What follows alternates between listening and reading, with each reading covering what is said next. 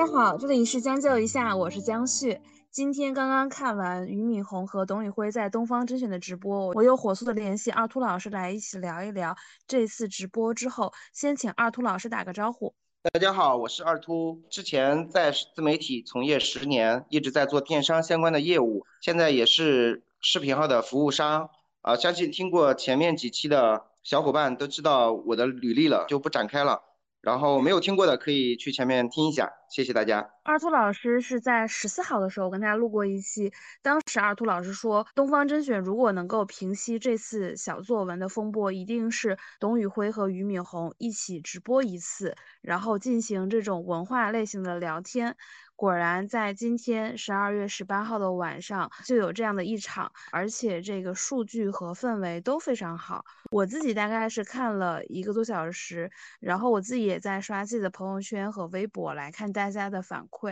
大家有总结：第一是吃了两个小时的火锅，聊天没讲货，卖了五千万，这让多少做直播电商和自媒体卖货的人羡慕。第二个是今晚看董宇辉复播，跟老于聊天，全程姨母笑。我还点开这个头像看了一下，是我朋友圈里面三十多岁的中年男性朋友，然后我就在那条朋友圈下留言，我说你为什么会姨母笑？他说他看了董宇辉和俞敏洪的直播，会觉得特别治愈，特别安宁。嗯，对我也是这种感觉。我觉得这是一种情绪价值，我们在生活中已经。浪费了很多情绪价值，和很多人在消耗消耗自己的情绪。其实你每天晚上都希望有一个安静的地方，可以让你慢慢恢复过来。那今天俞敏洪跟呃董宇辉的聊天，可能就是那种治愈，让你恢复元气的，让你恢复自己情绪的一个地方，一个去处。那这种直播，我觉得就是值得被发扬的，就是很有市场的。当时其实淘宝也做过类似的事情，但是没有做起来。就是我哪一年做这种直播呢？淘宝在一九年、二零年的时候做过这种尝试，当时他们跟湖南卫视签了一个协议，很多湖南卫视的主持人去上面做直播，然后汪涵的定位就是这种吃饭聊天，然后去卖货的这种定位，但是他们尝试了一下，完全失败掉了。有可能当时人的需求点不一样，今时今刻，呃，很多这种跳舞或者说娱乐性质很强的直播间已经起来了。那其实，在这种直播间，你会很消耗的。你在不停的跟着主播的节奏去走，然后你的情绪会不断的起伏，因为它的优惠价呀，它的各种点呀，你会去跟着它，开心也好，激动也好，都是一种情绪的浪费。那今天，其实你在日常生活中已经有那么多情绪浪费的时候，你就会想很安静。那今天老于跟董宇辉的直播间就完美的符合了这种需求。说到这个，我还有点认同，因为我今年主要是在影视行业工作，我们会发现综艺里面，在这两年国内有一个比较大的品类是慢综艺，比如说《桃花坞》啊，还有很多生活向的节目，其实都是走这种节奏的。因为大家发现，持续的看这种竞技类啊，或者真人秀类里面，其实给你的情绪起伏是比较大的。其实，在一天，如果你是在一二线城市工作，每天的工作又很忙。工作完一天，其实你不想做任何动脑子的行为。工作特别忙的人，其实就喜欢一些相对比较轻松的，或者是比较能发泄的。我会觉得，无论是慢综艺，还是这种文化人聊天的节目，其实满足了某种需求，就是第一是看似没有浪费时间，还获得了一些什么；第二是呃，它的内容还是有相对保证的。对，是的。他们每时每刻都在吐露的那种交谈里边的知识储备，有可能就是你听到他他一句话，给你一些稍微有一些启发，或者是哪怕是你就是想安安静静的看他直播，都能满足。你刚才提到那种综艺啊，娱乐综艺也好，什么样的综艺也好，它其实想想看完之后的感觉，就是一种空虚虚无的感觉，因为当时你在看他的节目，有可能很开心啊。看完之后，你的心情实际上就直接空灵下来了，你也不知道要干什么，你后面就是要想找一些事情做，或者说就看他的下一集，因为那种娱乐多巴胺分泌的感觉，你你想持续拥有，但是我觉得那种其实不是真正的拥有，就是一种浪费。刚才说到这种文化人聊天直播，让我觉得是新世纪的知识付费，某种程度上也是一种播客。其实我日常回到家里的时候。我其实是把电视剧和抖音直播都当成播客来用的。我可能在做别的事情，我可能是做家务或者是在洗脸，但是我旁边会放一个手机，呃，会播抖音的内容或或者是播电视剧的内容，然后我会选择那些情节不能特别紧凑，特别紧凑的这种，我需要用眼睛看，就必须得持续的看电视。我会选那些剧情相对比较简单，就是我听着也能理解的内容来做，所以我会觉得我是俞敏洪跟董宇辉这种直播风格的受众。啊，我也是啊，我也全程看那那个直播，就很安静，就是你的内心也没有受到打扰。如果划到直播电商这个行业来看，呃，我看到一个数据，就是董宇辉和俞敏洪直播的时间段大概卖了五千万的货。我们想知道，在直播电商里这样的数据，呃，在行业里面是属于什么样子的？中上吧，中上。嗯，也就是说，其实没有特别高啊。当然，我觉得没有特别高，促销也的。我记得，但是我觉得它这个意义不在于卖货，它这个意义在于这种模式的成功。嗯，就是有可能，有可能，有可能有些知识储备的老师，就是我不会跳舞，不会唱歌。你像很多播客里面的老师，他是不是会开辟这样一个赛道啊？我觉得这个意义反而我觉得会比较大一点。你可以再讲一下东方甄选的涨粉，大概是涨了一百三十多万左右。和大家这个呃一百三十多万左右，是的，他涨粉涨了一百三十万，就是他的粉丝回归了嘛，等于说原来的时候在这件事情发生之后狂掉，然后怎样怎样，但是用俞敏洪和董宇辉的这种联播的形式，又把他原来的那批粉丝找回来了，或者说原来的粉丝数找回来了啊，有可能这些人不是原来的人了，但是粉丝数是涨回来了，那粉丝数涨回来，其实就是说这件事的营销性质，或者说这件事情今天已经消灭掉了。啊，我觉得到今天我已经有了一种恍惚感。就是感觉前面董宇辉受了天大的委屈，然后此刻来看，好像全部的人都赢了。首先，抖音赢了这两天的所有流量，董宇辉的这个话题不仅在抖音的平台发酵的非常厉害，到微博到其他平台，其实这种相关内容都很热。高途和学而思也赢了，就是两个竞品机构做的卖货平台，泼天的富贵迎来了，然后自己的直播间也火了，主播也火了，平白无故的流量。为董宇辉发声的老罗，呃，第一次发声，其实大家觉得老罗真性情。后面两次老罗的发言可能有点掉粉啊，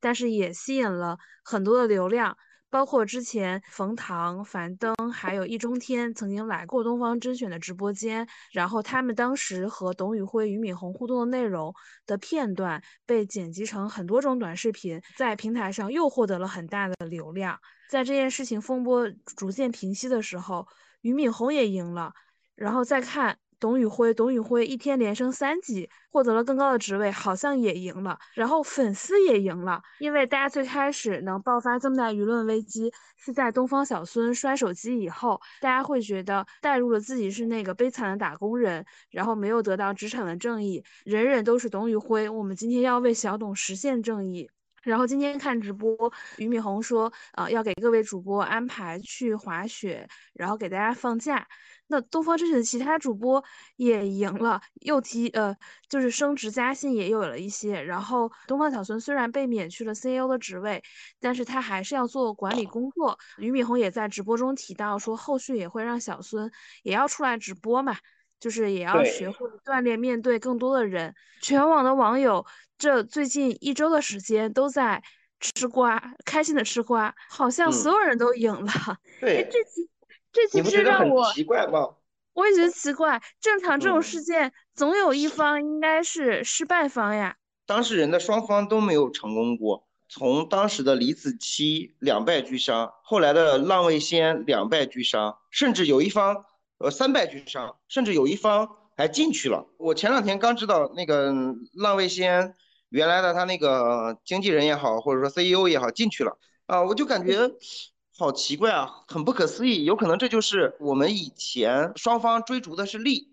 但是呢，东方甄选有可能或者说新东方追求的不是，它是一种三观，也就代表着网民或者说我们中国人普遍的朴素的价值观是没有错误的，就是原来的反而那种逐利的那种。就是大家宫斗啊，或者怎样那种价值观，是不是一种畸形的，是一种错误的？还有另一种解决方案，就是像俞敏洪跟董宇辉一样这样的解决方案存在啊，你想之前为什么有些人进去了，或者有些人就是闹得不可开交，就是背后的原因完全是利益，对吧？其实你说李李子柒的品牌公司可不可以给李子柒更多东西呢？可以的。浪味仙的那个 CEO 和游旭或者说那个公司能不能去坐下来聊呢？也是可以的，它都是可以完美解决的。但是我们之前追逐的是不是太过于逐利了？这种文化人的理想主义，我觉得。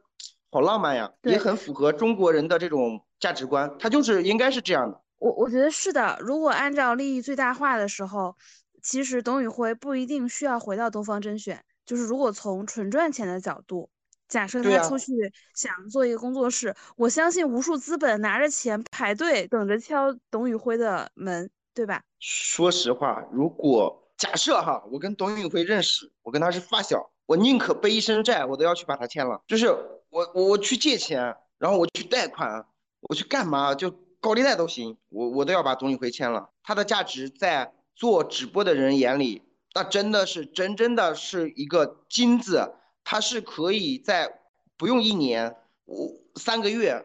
六个月，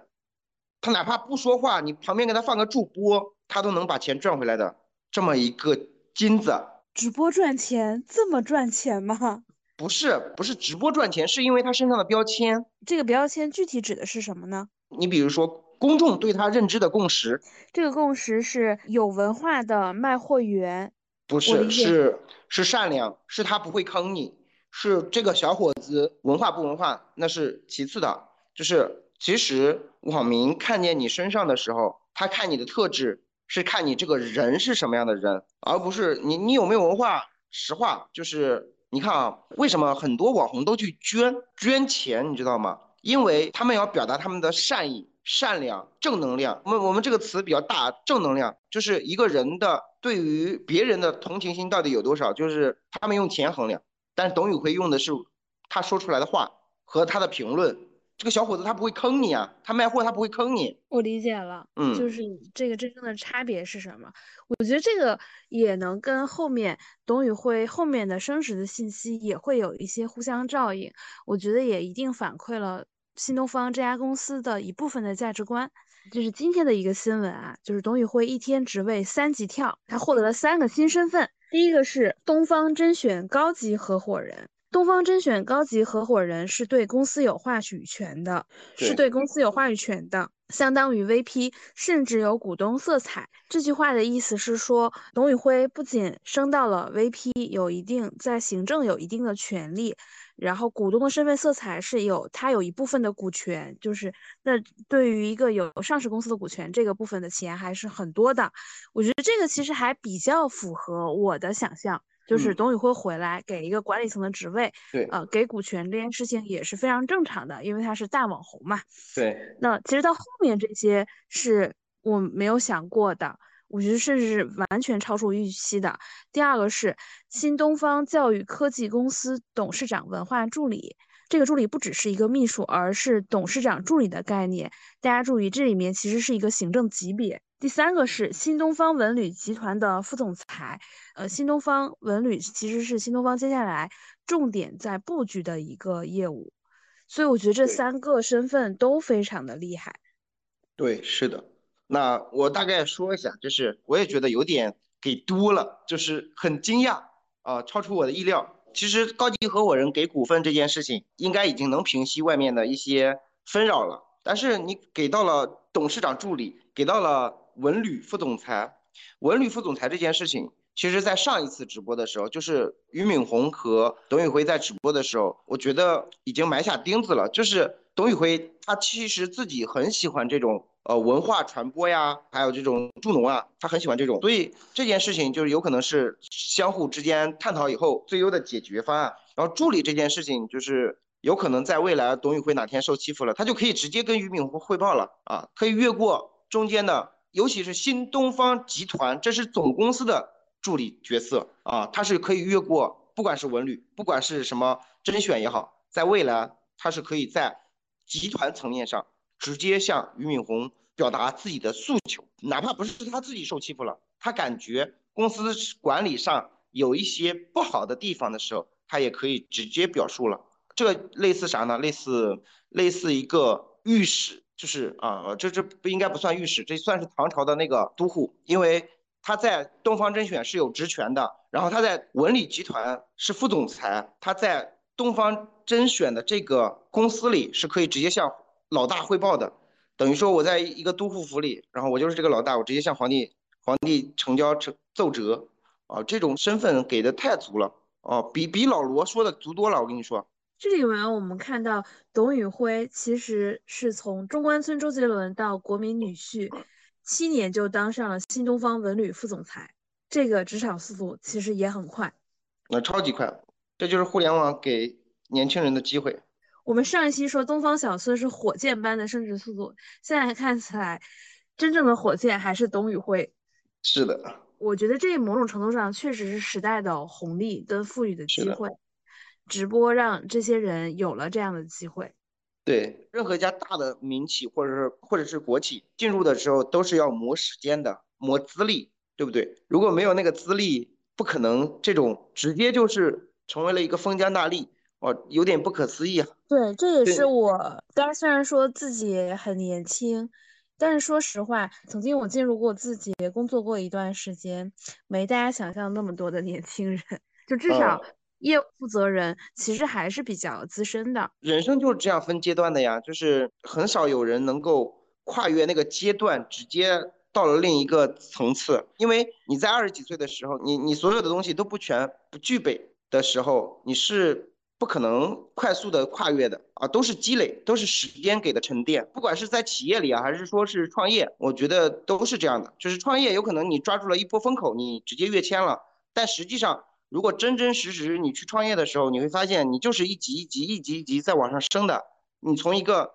很小的，就是有一个业务的公司，然后慢慢慢慢慢慢做成一个不大不小的公司，然后慢慢慢慢被一些朋友帮助。嗯，每个人人生都是这样的，就是在一个阶段，在一个阶段，在一个阶段，在一个阶段，就这样的。我们已经复盘了十八号的聊天，董宇辉的这次升职。那我们接下来来聊一聊东方甄选所要面对的问题。虽然说。大主播回归了，热点带来巨大的流量。这一次的回归业绩还是好看的。接下来东方甄选应该怎么做？哎，我觉得它有一些风险，还没有对那个股东或者说是自己内部的人交代清楚。就是风险是啥呢？就是现在他的支柱还是董宇辉，董宇去董化一定一定是会做的，一定会是会做的。大家不要抱有任何期待，说他不会做了。就像俞敏洪在直播里说的，他会给董宇辉单独做一个工作室，然后这个工作室里就是董宇辉的直播间，然后这个直播间可能就是董宇辉带着其他主播一起去做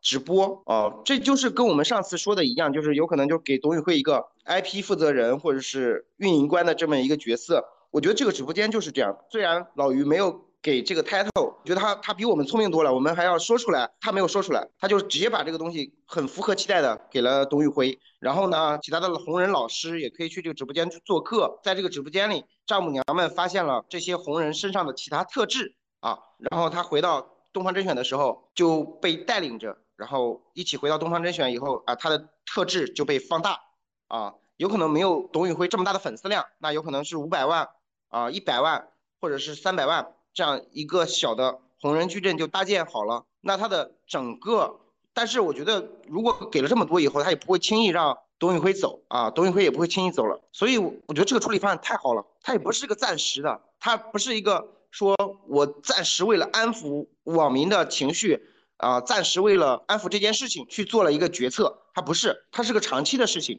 就是我给了这么多职位，然后这个直播间我也是要长期经营，然后我也要长期打造。这个 IP 矩阵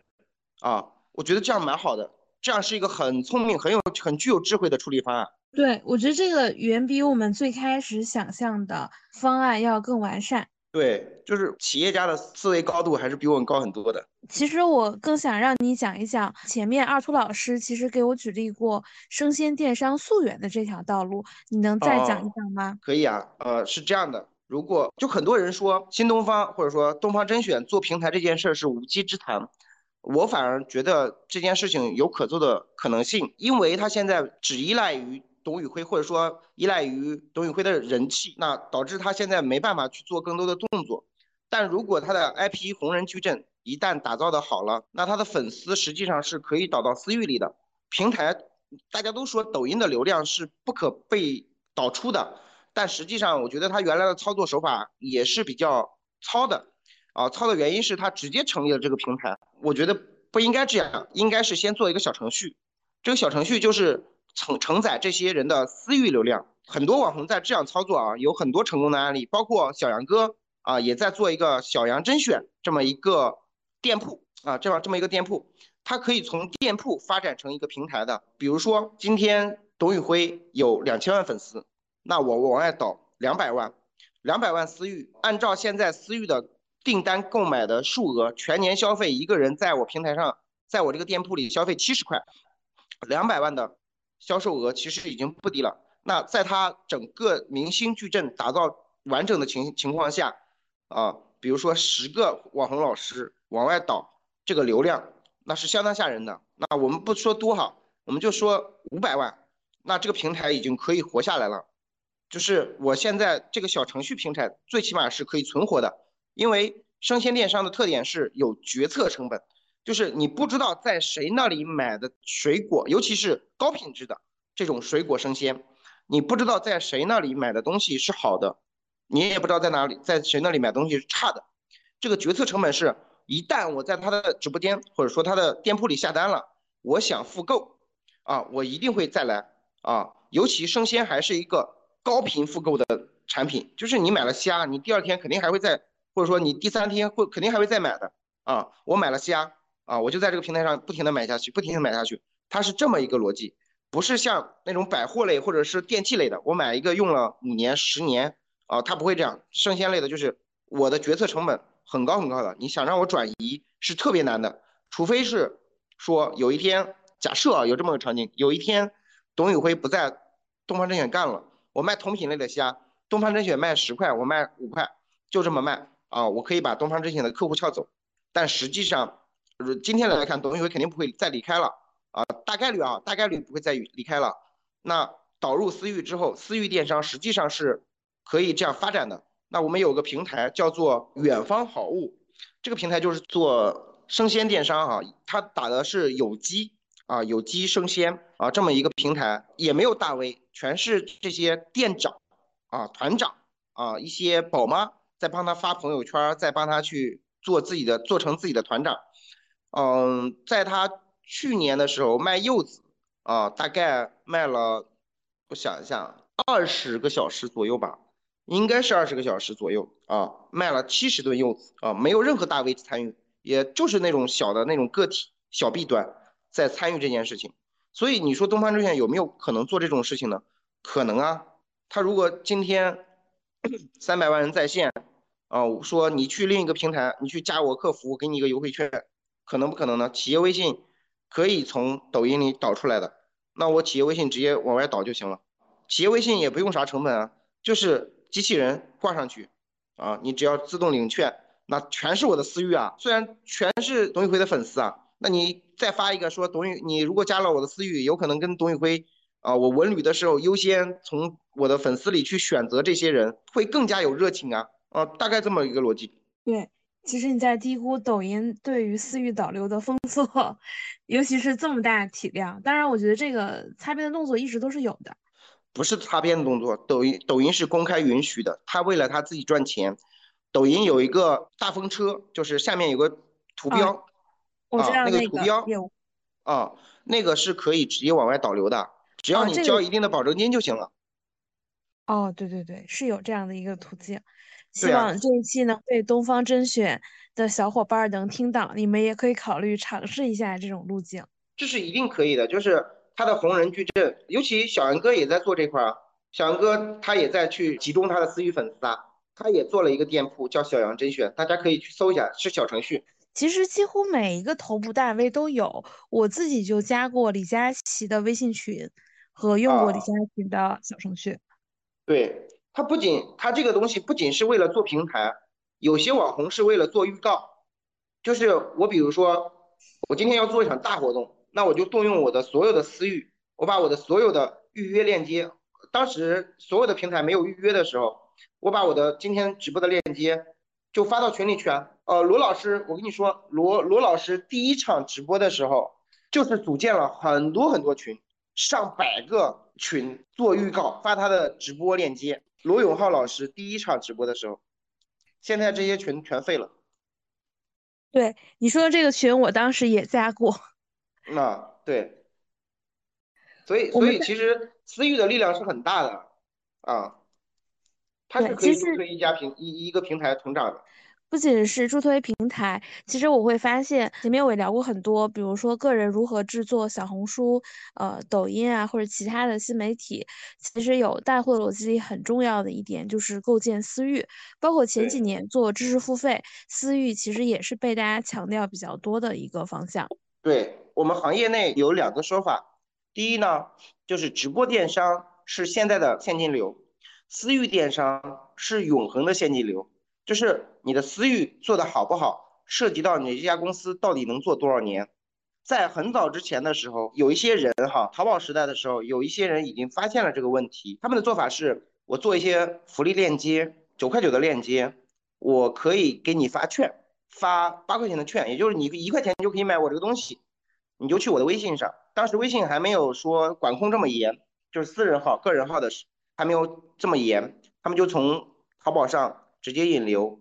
啊，我们我们我们行业内有一个逻辑，就是流量的大门和流量的终结点到底在哪里？不管是什么时代，不管是什么时代，都是从外域，我们所称的外域就是所有的流量入口，小红书也好，抖音也好，啊，淘宝也好，呃，拼多多也好，引流到微信来，只有在微信的流量才是你你最终你自己能掌控的流量。微信，因为它可以给你一对一也好，一对多也好，都是能够施加你个人的影响力，所以有可能这个事儿太重，或者说这个事儿在在之前那个东方甄选不知道，或者说因为因为这个事儿还是比较比较比较沉重的啊，比较重的，因为它需要很多人，呃，没有考虑过或者想过，但是我真诚的建议东方甄选一定要把私域流量做好，有可能在后期私域流量有可能已经不能起到作用，但是在你。这个平台启动的时候，如果你能把董宇辉或者是悠悠或者是啊七七，反正我我我最近疯狂刷他们切片，这些红人的流量拉到你的微信号上来，然后做一波这样的一个阶段性的一个规划，那这个平台一定是有可以起来的。当你拥有了私域流量，平台最核心的一个指标是有没有商家愿意在你上面摆摆摊儿，摆摊儿就是开店铺啊，开店铺。不管你是 B to B 还是 B to C，那这个时候你有一个恒定的一个销量池啊，有可能这些人就是在你东方证券已经不开播，你东方证券现在做的很累哈，他要二十四小时日不落的去直播，某一天你不能开播的时候，这个平台还是在给你产生收益啊，这也是我相信这是东方证券愿意做的事情，想做的事情，但是我觉得他没有找到路径啊。对，其实所有的比较头部的网红博主，其实都在构建私域了，几乎能看到的。对，那东方甄选除了 A P P 之外，其实看到的动作很少，或者我我自己是没有加过，没看到过东方甄选这样外部的账号的。嗯，对。但是我觉得他们，嗯，为什么一定要做 A P P 呢？做一个小程序啊，无缝连接。做小程序以后，你可以把会员的一些福利放到你的 A P P 上去进行引流。啊，都是有日活的，都是有日活的。董宇辉除了高级合伙人跟董事长文化助理以外，还有一个身份，其实让大家会比较关注，也就是文旅这一部分的副总裁，其实是更有实权的这一部分。你觉得东方甄选做文旅是有机会的吗？我觉得是有的呀，因为文旅的核心底层逻辑哈，你做文旅底层逻辑，你你总不能去说，哎，我这很好，你过来吧。或者说你做一些诗，或者做一些小作文也好，啊，就这样宣传一下，其实它没有实际效应，但是它的核心底层逻辑还是卖货。就是我觉得他们布局一开始，东方甄选一开一开始的时候布局，有可能没有想到文旅，也可能想到了哈，有可能想到了。那它的底层底层的架构，有可能就是东方甄选上面再添一个模块，哎，这个模块插进去就是文旅啊，甚至是你以卖货为核心。产生的一些化学生态或者说生态反应，就是比如老于书店，这是不是卖货给他带来的一个好处呢？啊，再比如一些未来可能要做的事情，你比如说百货啊，他是不是有可能把百货类的一些好物去做溯源呢？因为百货类也有很多乱七八糟的事情啊，有些地方确实就是工业很强，但没有没有出色的农产品啊，很多品类很多赛道都可以对接在对接到东方甄选这个大的总台上，然后一个模块一个模块一个模块插进来，那。文旅这件事情，它就是以卖会卖货为底层逻辑，就是比如说那个董宇辉多次提到的内蒙专场、吉林专场，对吧？这一次的事件核心，吉林专场，它是在不不断的宣传本地，但是也在用货物啊，货物本身有一个文化的外衣啊，比如说卖个橘子啊，卖个脐橙啊，我要讲讲江西的这些文化，为什么脐橙在江西很好啊？对吧？我去四川买腊肠啊，讲一讲腊肠腊肉为什么在四川这个地方很好啊？四川这个地方人文是什么样子的？这样是在卖货的核心下包裹上这个文化的宣传，就会让很多人向往啊，就是向往我去四川看一看吧啊！我听董宇辉讲了这么多啊，他有这么多文化背景在啊，我去看一看啊，所以这个文旅也是在能卖货的这个核心底下，然后不断的去做，不断的去跑。不断的去带这些货物。二兔老师，你觉得东方甄选小作文风波现在来看，是不是就已经算真正意义的结束了？在我看来是真正的结束了，因为董敏峰老师其实已经对外做了很多很多回应啊，就是所有，我觉得很坦诚啊，很坦诚，就所有红人或者说粉丝关注的这些话题问题以及。啊，什么小编的处理方案呀，然后孙东旭的处理方案呀，然后董宇辉的最后自己个人的处理方案呀，主播的这种薪资待遇啊，然后包括我们当时衍生出来的问题，说董宇辉应该带领这些主播怎么做呀，他们都已经做了相应的处理。那这件事情所有的能够延伸出去的话题，其实都得到了回应，包括罗老师说给的太少呀。那现在董宇辉得到了这么多，其实已经超出，我相信超出了老罗能想到的给给的层次了，你相信吗？我相信是这样的。其实文旅的这个我是没有想到，就是行，就是董事长文化助理这个其实也能大概可以往这个方向，但我没有文旅其实一块儿是背后新的大的重点在做的蛋糕，能够切一块儿给董宇辉。这对于一家非常成熟的企业，给到一个九三年的年轻人，呃，而且是一个从网从一个普通教师做成网红的年轻人来说，我觉得其实还挺难想象的。董宇辉他九三年的吗？对他九三年。哦，我突然感觉自己好失败，我九二年，我还比大一岁。我也九二年。呃，我我觉得其实就是很难想象的，尤其是在新东方这种传闻啊，看网上文章说内斗比较严重，而且像俞敏洪这样年龄的人其实还是比较多的一家公司，给到董宇辉这样的机会是非常难想象的。我觉得有可能内斗是比较严重，但是你说俞敏洪知道吗？我觉得我觉得俞老师应该应该是知道一些，但是你说他知道过程吗？我觉得不知道，我你觉得他知道所有吗？也我觉得也不知道。但是这件事情被他知道了，我觉得反而凸显了他自己的格局好大。就是所有的你们所有说的这种事情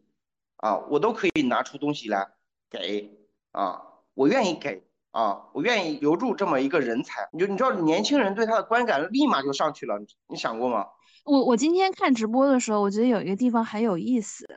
嗯。就是应该是比较接近直播的末尾了。俞敏洪跟董宇辉和悠悠说，呃，带你们去滑雪，然后说已经跟呃自己的助理说了，让你们去选滑雪服，那边的滑雪服，呃，挑最好的品牌，你们去选，都好几万。然后董宇辉说，哎呀，滑雪服好贵。我说不用，其实您可以把钱转给我，我自己买一个便宜一点的。我觉得这一点很可爱，就是很能显示出董宇辉的用户们很喜欢他的一面，就很像很多普通的中国人一样，花钱其实很少，大家还用实际的地方，就是很又甚至都有点像我父母那一辈的的人，就是我们希望把钱花在刀刃上。其实有的东西我们不必太贵。然后俞敏洪说没关系，就要给你们就是最好的，就是让大家年轻人开心开心。说我作为一个中年人，也只能给一点小恩小惠，就是又有点调侃，就是又又有一点中年人的那种身位。就是刚好你又觉得很真实，没有很虚情假意。我觉得这是俞敏洪做的很高明的地方。他讲完滑雪的这件事情，又讲了下一个事情，跟俞敏洪说：“说我有个朋友说包了一艘去南极的游轮，然后他们之前就有提过说啊，能不能把董宇辉带上？说我之前不太方便带上董宇辉，董宇辉也不是高管。”嗯，就是带你不合适，现在可以。我说说董宇辉没关系，你就跟我一起去。他说我都是那些有钱朋友。他后来想说那个游轮上三百多人，董宇辉如果你去的话，很多人都会打扰你。然后我就觉得，其实你会想象你的生活中其实遇到过挺多这样的中年人的。你不就很直接、很坦率吗？就是他说了一句说。小恩小惠，我觉得其实有些人在做小恩小惠，但是他心里明白，他不会跟你说出来的。对，但是就是我觉得他那个态度是刚刚好的。我又看见一个话题啊，我跟你说一下，他们说俞敏洪借钱给董宇辉买房，然后呢，下面有人说小孙套现两个亿啊，董董宇辉借钱买房还心存感激，就这件事情。我我想表达一下，就是如果有一个人愿意借钱给我买房，我是心存感激的。就别管别人怎么样，因为小孙就是有那个身份啊，就是他当时就拥有那个资源。我们作为个体，我今天作为董宇辉，如果有个人愿意借钱给我在北京买套房子，我愿意，我我真的心存感激的。不要去贪恋啊，我觉得董宇辉讲的很对，不要去贪很多东西，不要说那个东西本来不属于你，你觉得你觉得应该属于你呃。其实我今天也想。就如果有一个大哥愿意去给你一些东西，呃，愿意给你机会，那我觉得也够了。就是我活到三十岁，三十多岁了，我觉得也够了。真的，人生的追求是无止境的。就是你如果真的追求那个钱的话，是无止境的。我其实心里目标很小的，我觉得就是有一个，说实话，你能支配的资源啊，有个有一个有个足够你生活，足够你家人过很开心。啊，你你的孩子每天都是笑脸，然后你你老婆也每天开开心心的，其实就够了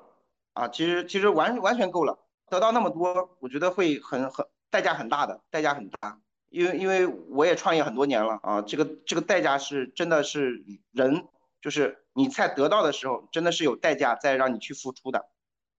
对，会错失很多很多能够陪伴你家人的时间也好，你的身体也好。啊，各种事情会让你，或者说你情绪价值也好，都是让你损耗的，啊，损耗是特别严重的。然后，如果真的有个大哥愿意，就是说实话啊，我今天不知道该不该这样表述，啊，如果不该的话，你就把后边掐掉。前两天，前两天我看见王自如跟董明珠那样表述哈，我觉得王自如某些地方说的是对的，有可能年轻人不理解。但是你要想，董明珠是个什么样的身份？就是董明珠，她是基本上是国内顶级企业家。我这点我我也要有补充，就是其实我在自己前面的播客也有说过。啊，当然，这后来我发现这一期是是王自如的事情刚出的时候，我最近存货太多，还没来得及发。这一期有一个四十岁的中年人，以前是西南财大的教授，自己也创业很多年，他就问我说：“你怎么看王自如发言这件事情？”我说：“我特别理解王自如，就是因为我过去的工作，呃，很多时候是跟头部的经济学家，就是不是网红那种类型的啊，就是。”就是真正的这种经济学家类型的打交道，或者是金融机构里的这种人打交道。其实今天大家会觉得王自如这个话夸张，但对我来说，不看工资条这个，我觉得确实有点夸张啊。就是如果能跟顶级的行业里的精英在他旁边，只是看着他工作，我觉得收获真的也会很大。这几年我的体会是非常强烈。这种机会是非常稀缺的。如果你的公司里面有一个特别厉害的人，虽然你不直接向他汇报，或者说你跟他工作没有交集，那你也至少要听一个只言片语，去把他身上的方式给学到。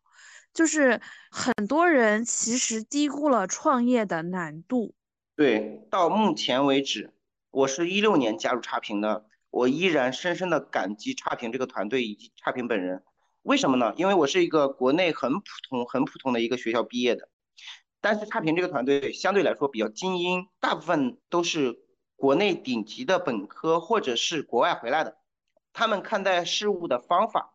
啊，看待事物的广度以及深度，还有做事的一个风格，让我深深学习到了很多很多东西，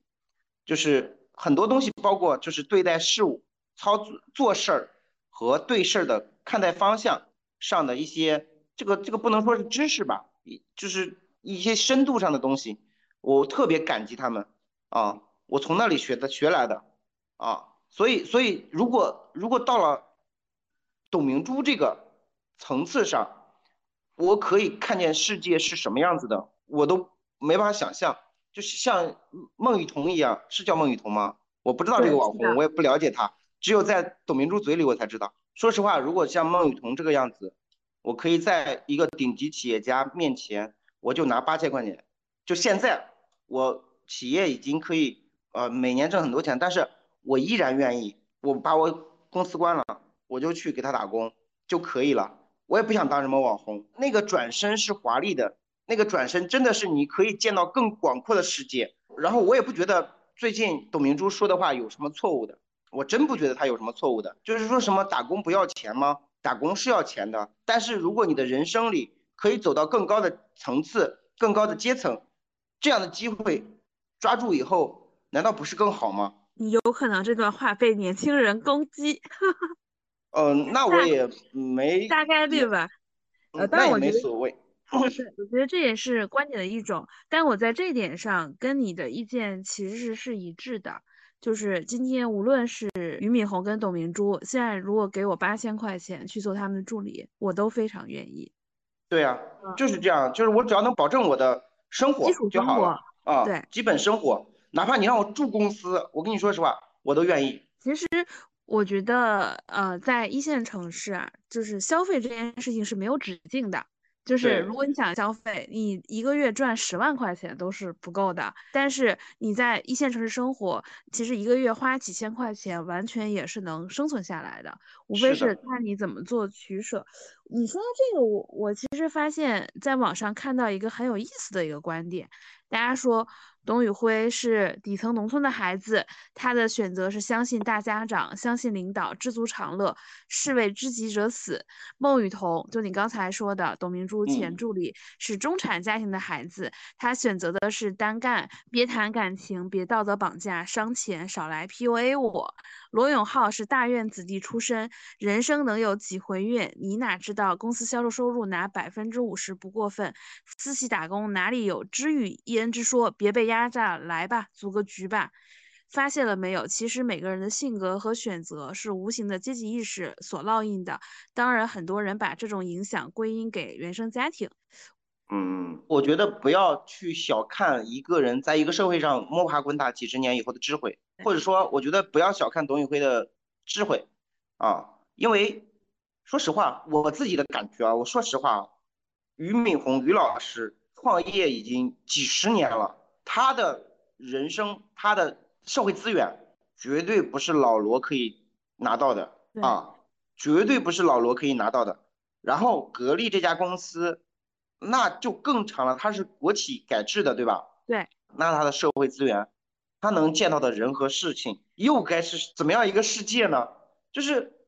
我我觉得年轻人哈，尤其年轻的时候，如果有这种机会，我说实话，如果我回到二十五岁，我有这样的机会，我我我肯定不理解。但是我带着我今天的想法回到二十五岁，我一定是会去找一个老大，然后带着我。我我有朋友跟我说过一句话啊，我也我也就是直接说一下，我有朋友跟我说过一句话：人生两件事情，第一。找老大，第二找小弟，找完老大，你这一生他可以带你突破无数的阶级啊，突破很多很多你的人生天花板啊！我我相信董宇辉如果没有去新东方，如果没有做东方甄选，他现在在一个地方当老师，有可能他很快乐，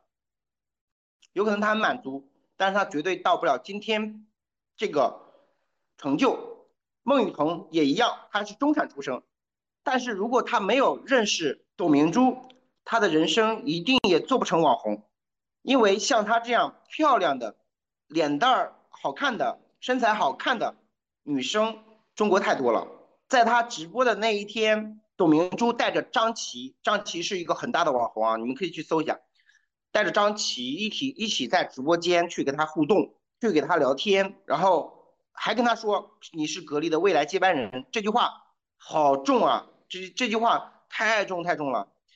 这是所有的东西全是董明珠给他的，在我看来，他就是背叛，赤裸裸的背叛。在我观点上，我也觉得一个企业家能给你这么多，你真的要感恩，不管他是怎么，就是发钱发少了怎样怎样也好。当然，有些人哈，有些有些老板不是这样的，他没有那么大的资能量的，没有那么大能量。我们今天探讨的是说。呃，像俞敏洪一样这样的老师哈，像俞敏洪老师这样的，有有一个前提啊，就是，呃，因因为我对这个还稍微有一些了解，我觉得国内真正称得上女企业家的为数不多，董明珠就是一个。我觉得国内像董明珠或者说我们俞敏洪这样的企业家可能不超过二十个。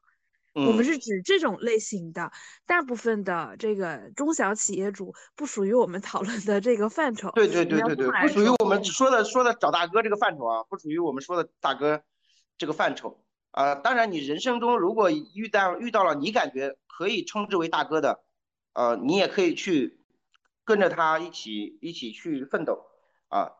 就是我，我实际上很感谢我一六年加入差评，那我觉得我就找到了一个好很好的一个大哥，他真的很温润，他就是一个君子，真的。然后我觉得就是这样的，就是人生找对一条路，然后找对一个大哥，然后你找好小弟是什么呢？就像董明珠就没有找好小弟，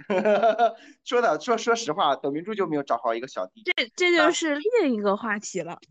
啊，然后俞敏洪就找好了小弟，那就是就是董宇辉嘛，他足够。知道自己想要什么啊，足够知道自己未来应该怎么走，那不追求眼前的利益，也不能说不追求眼眼前的利益，就是给的足够多，但是他也是放弃了很多外部的条件吧，因为他自己在直播说了，很多人给他开出了天价，那个天价我估计是巨多巨多，就是有可能上十亿这个样子的一个一个条件。我相信有很多这样的老板的，千寻、美万这种这种 M C N 公司一定知道它价值的，包括无忧啊，包括遥望啊这些老板一定知道它的价值的。对，这个两百亿是当时大家网民看了东方甄选跟高途的股价差异，就是对比对比出了这两百亿。所以说那个呃这件事情就现在来看已经完美结束了啊，完美结束了。但是我们其实从这个一场直播聊到了人生哲学，